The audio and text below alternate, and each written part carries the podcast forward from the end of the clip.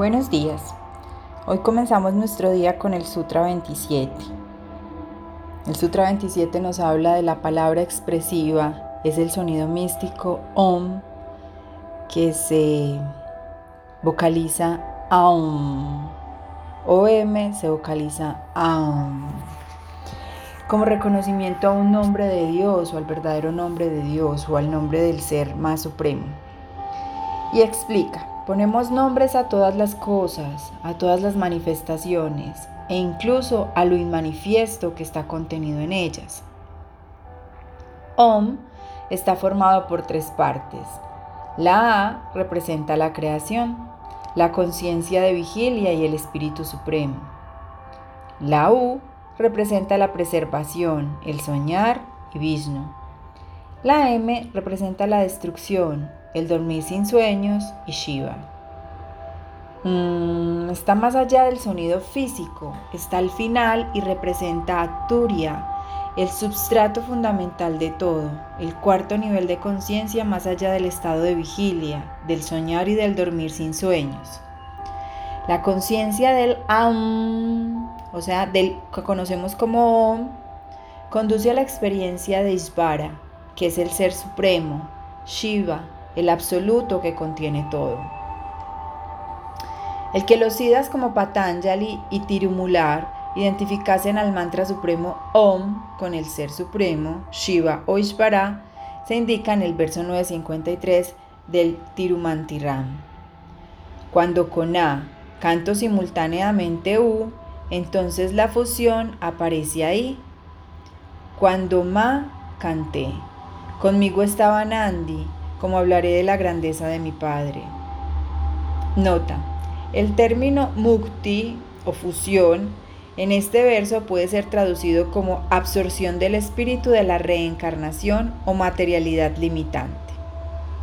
La práctica que nos aconsejan, cantar el om o como se debe verbalizar aum continuamente, al menos durante 15 minutos cada día temprano por la mañana, como una forma de sintonizarnos con ese ser supremo, con ese ser superior, con ese espíritu.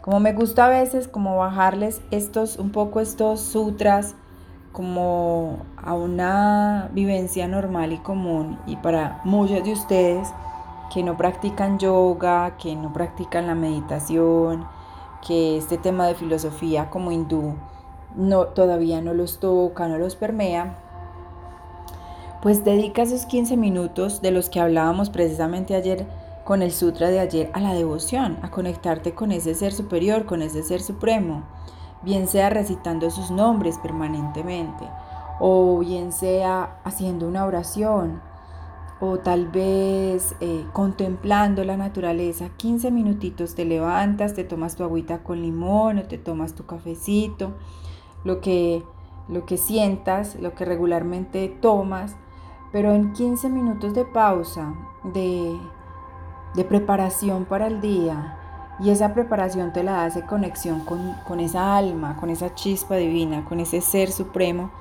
que te acompañará durante el resto del día en todas las actividades.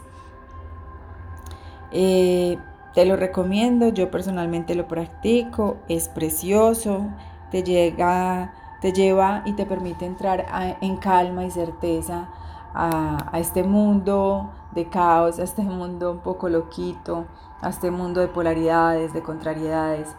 Eh, y es eso, es prepararte en la mañana para poder salir al mundo con toda la tranquilidad y la certeza de que siempre todo está en orden y que estás acompañada y acompañado de un ser superior, de un ser supremo, de una energía preciosa que te sostiene.